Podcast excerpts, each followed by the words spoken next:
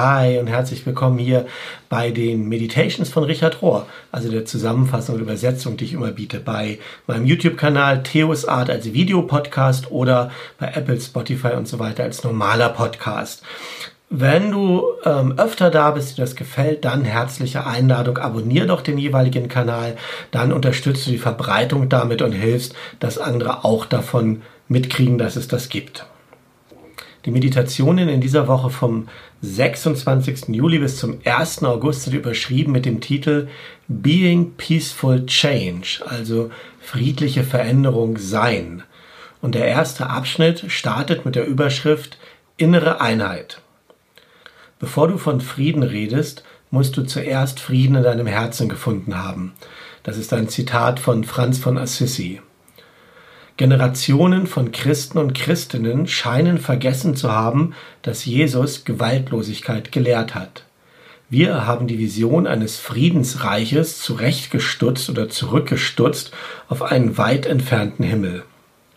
Es brauchte Gandhi, einen Hindu, um uns zu helfen, Jesu friedenstiftenden Ansatz wieder praktisch und als praktischen Weg zu entdecken.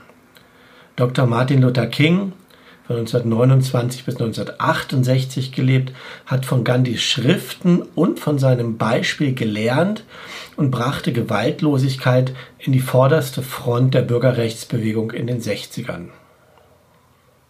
Thomas Merton hat über Gandhis Gewaltlosigkeit Folgendes geschrieben.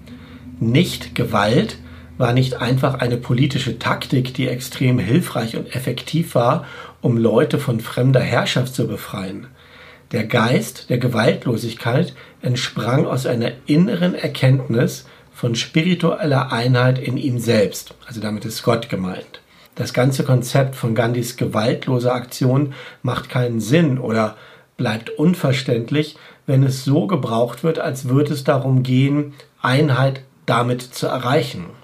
Es funktioniert vielmehr nur als eine Frucht von innerer Einheit, die schon erreicht ist. Soweit Thomas Merton und der ist ja nicht immer einfach zu verstehen. Richard wieder. Training in Gewaltlosigkeit hilft uns zu erkennen, dass unsere geheimen inneren Haltungen oft grausam sind, anklagend, bewertend, hart und rau. Es scheint so, als ob unser Ego seine Energie darauf aufwenden muss, irgendetwas anders zu machen, zu reparieren, zu fixen oder zu verändern. Authentische Spiritualität dagegen geht immer zuerst um dich. Es geht darum, deinem Herzen und deinem Mindset zu erlauben, sich zu verändern. Es geht darum, erstmal klar zu kriegen, wer da in dir in Aktion treten will. Ist es dein illusorisches, getrenntes, falsches Selbst oder ist es dein wahres Selbst, derjenige, der du in Gott bist? Wie Thomas Keating sagt, wir sind alle so etwas wie lokale Vibrationen oder Schwingungen, Local Vibrations, von der unendlichen Güte von Gottes Gegenwart. So gesehen ist Liebe unsere eigentliche Natur. Liebe ist unser erster Name, unser Vorname, unser mittlerer Name und unser Nachname. Liebe ist alles. Und zwar nicht Liebe als Sentimentalität, sondern eher eine Liebe, die sich selber vergisst und die frei ist von Eigeninteresse. Das alles ist in Gandhis Leben und Arbeiten als ein großartigem Beispiel zu sehen. Er hat niemals versucht, irgendetwas zu gewinnen. Er hat einfach versucht, Liebe zu zeigen. Gewaltlosigkeit ist also nicht negativ im Sinne von du lässt einfach die Gewalt, ähm, sondern es meint unermüdlich Liebe zeigen. Ganz egal, was passiert. Und das ist auch die Bedeutung von die andere Wange hinhalten, wie es in Matthäus 5, Vers 39 heißt.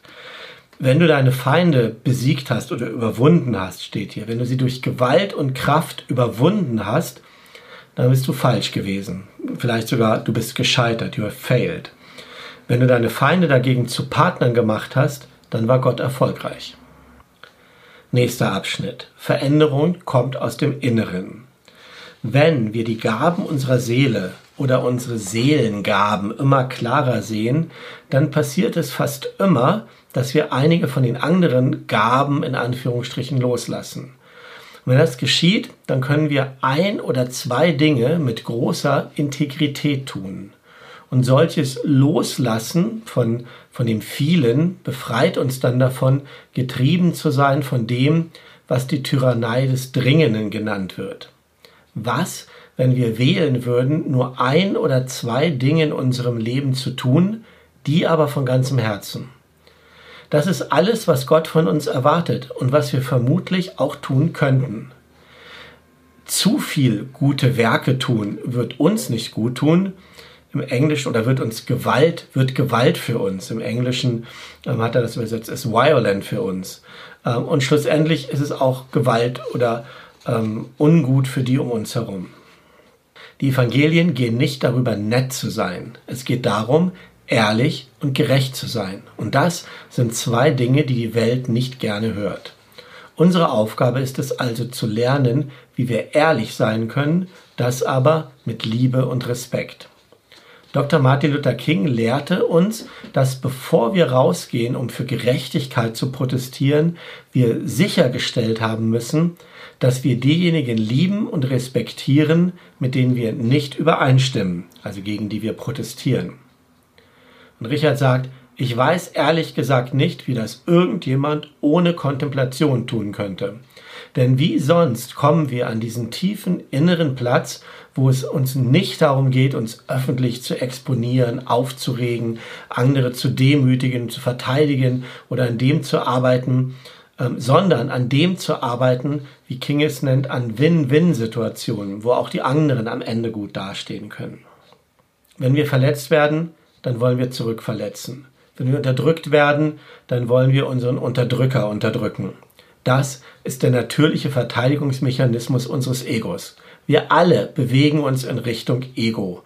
Wenn uns nicht irgendwann jemand, meistens wenn wir älter werden, sagt, worin darin die Lüge liegt. Nicht, dass das Ego böse ist und ganz weg müsste, sondern die Lüge liegt darin, dass das Ego denkt, es ist das Ganze und Einzige und sich selbst in den Mittelpunkt stellt. Wahre Kontemplation dagegen ist die subversivste von allen Aktivitäten, denn sie untergräbt die eine Sache, die wir uns normalerweise weigern loszulassen, nämlich unseren natürlichen Individualismus und unseren Narzissmus. Nächster Abschnitt. Gewaltlosigkeit, eine spirituelle Superpower sei der Wandel, den du in der Welt sehen willst. Zitat von Gandhi. Richard sagt, mein guter Freund John Deere hat viel über Gandhi studiert und er schreibt Folgendes über Gandhi. Auf der Suche nach Gott und auf der Suche nach Wahrheit ist Gandhi zu dem Schluss gekommen, dass er niemals jemanden verletzen oder töten könnte oder wollte. Und dass er auch nicht passiv bleiben wollte angesichts von Ungerechtigkeit, Imperialismus und Krieg.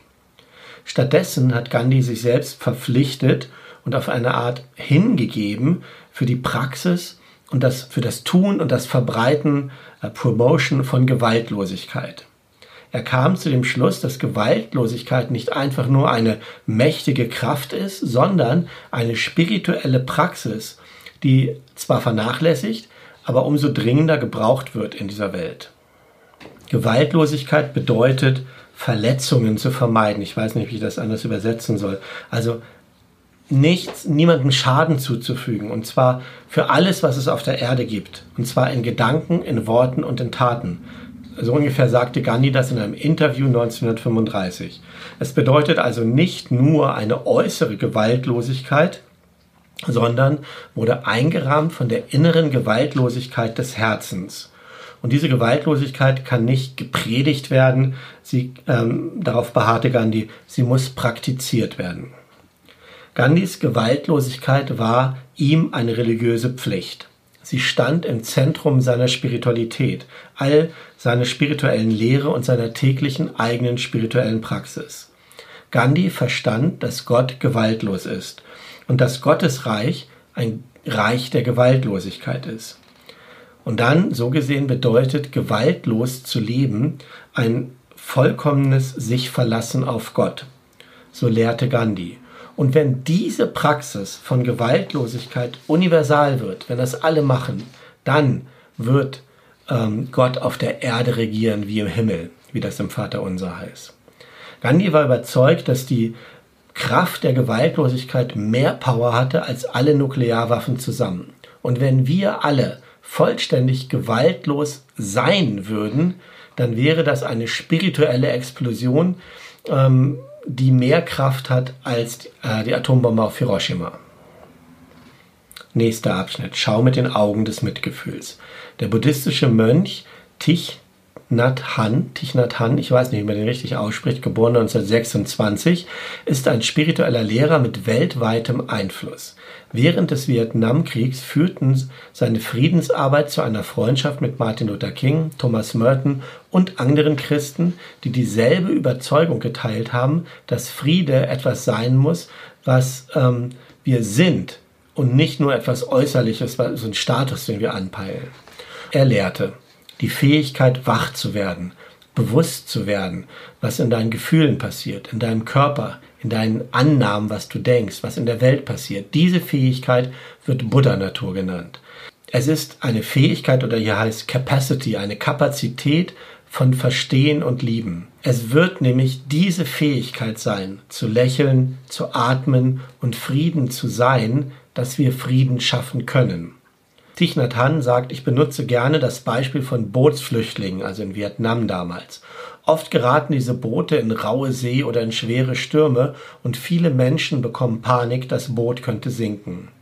Aber wenn eine Person an Bord ruhig bleibt, die Übersicht behält, weiß, was zu tun ist und was nicht zu tun ist, dann kann er oder sie helfen zu überleben. Die anderen werden zuhören, was er oder sie sagt und diese eine Person kann das Leben von vielen retten. Unsere Welt ist ein bisschen wie dieses kleine Boot.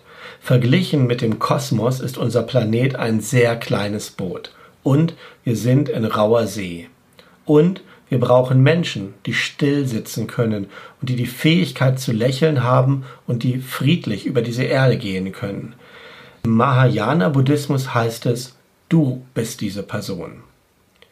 Die Wortwurzel Bud von Buddha meint aufwachen, wissen, verstehen. Eine Person, die aufwacht und versteht, wird Buddha genannt. So einfach ist das. Die Fähigkeit aufzuwachen, zu verstehen und zu lieben, wird Buddha-Natur genannt. Und Richard fügt in Klammern an, Christen würden dies die Christusnatur, Christus selbst oder den Geist Christi nennen. Nächster Abschnitt. Ganzheitlicher oder holistischer Frieden, Holistic Peace. Wir müssen global denken und lokal handeln. Die Friedensnobelpreisträgerin Professorin Wangari Maathai hat das vorgemacht. Sie hat ihre Arbeit und eigentlich ihr ganzes Leben sich selbst gewidmet für den Umweltschutz und für demokratische Formen in ihrem Geburtsland Kenia. Ungefähr 1977 hat sie eine kleine lokale Organisation gegründet, die Frauen in Nairobi dafür bezahlt hat, Bäume zu pflanzen. Diese Organisation wuchs schnell in ganz Kenia und dann ähm, in Panamerika, also in ganz Amerika, und wurde bekannt als Green Belt Movement.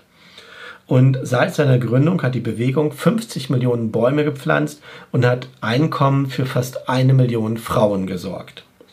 Und das Geniale an dieser Vision von Wangari Maathai ist ihr ganzheitliches Bewusstsein, diese Verbindung von Umwelt, Nachhaltigkeit und ökonomischen Möglichkeiten. Und in der Rede, als sie den Friedensnobelpreis bekommen hat, hat sie Folgendes gesagt. Die Teilnehmerinnen des Green Belt Movement haben entdeckt, dass sie selbst Teil der Lösung sein müssen. Und sie führt das dann auf der individuellen Ebene aus und kommt dann auf die gemeinschaftliche Ebene. Und dazu sagt sie, Ganze Kommunen sind dann dazu gekommen zu verstehen, dass es einerseits nötig ist, ihre Regierungen in Verantwortung zu übernehmen, das einzufordern. Aber gleich wichtig ist, dass sie ihre eigenen Beziehungen untereinander, also die Beziehungen in diesen Kommunen untereinander, dass sie das Leben, dass sie das Leben an Leadership-Werten, was sie an ihren eigenen Liedern sehen wollen, nämlich Gerechtigkeit, Integrität und Vertrauen obwohl Greenbelt Movement ursprünglich als Baumpflanzaktion begonnen hat und nicht die Ebene von Demokratie und ähm, Friedensstiften adressiert hat, wurde ganz schnell klar, dass ein verantwortliches Kümmern für die Umwelt nicht möglich ist ohne den demokratischen Raum, also ohne diese Ebene mit einzubeziehen. Durch die Green Belt Movement wurden Tausende von ganz normalen Bürgern mobilisiert und ermächtigt, in Aktion zu kommen und Veränderungen zu bewirken. Sie haben gelernt, Angst zu überwinden und dieses Gefühl von Hilflosigkeit und sie haben sich bewegt in, in Movement, um ihre demokratische Rechte zu verteidigen. Und dann endet sie ihre Rede mit diesen Worten. Im Laufe der Geschichte kommt eine Zeit, wenn die Menschheit gerufen ist, auf ein neues Bewusstseinslevel zu kommen, einen höheren moralischen Grund zu erreichen.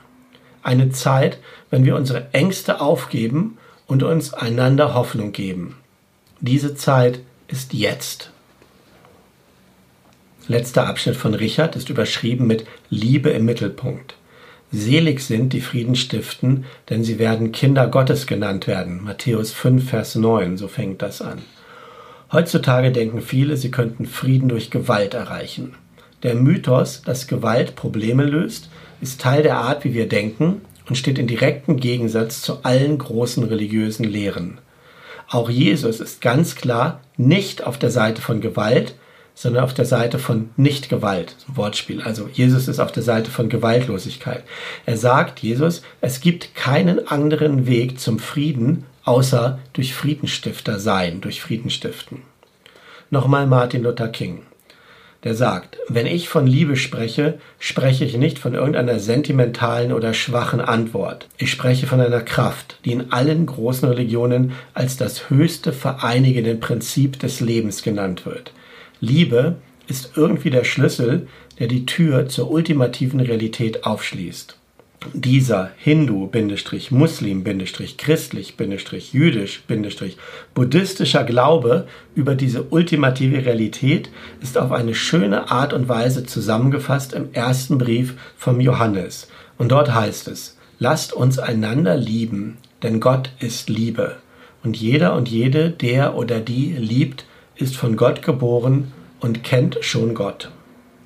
Wenn Liebe das ewige religiöse Prinzip ist, so war Martin Luther King überzeugt, dann ist Gewaltlosigkeit das äußere weltliche Gegenstück dazu. Am Ende eine praktische Übung von einem Therapeuten und Traumaspezialist, der oder die beschreibt, wie der Prozess des Friedensstiftens in unserem eigenen Körper anfängt.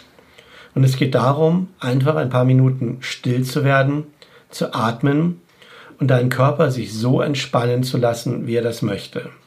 Und dann stell dir eine Person vor, ein Tier oder einen Ort, ähm, der dich sicher und behütet sein lässt, wo du dich sicher und behütet fühlst.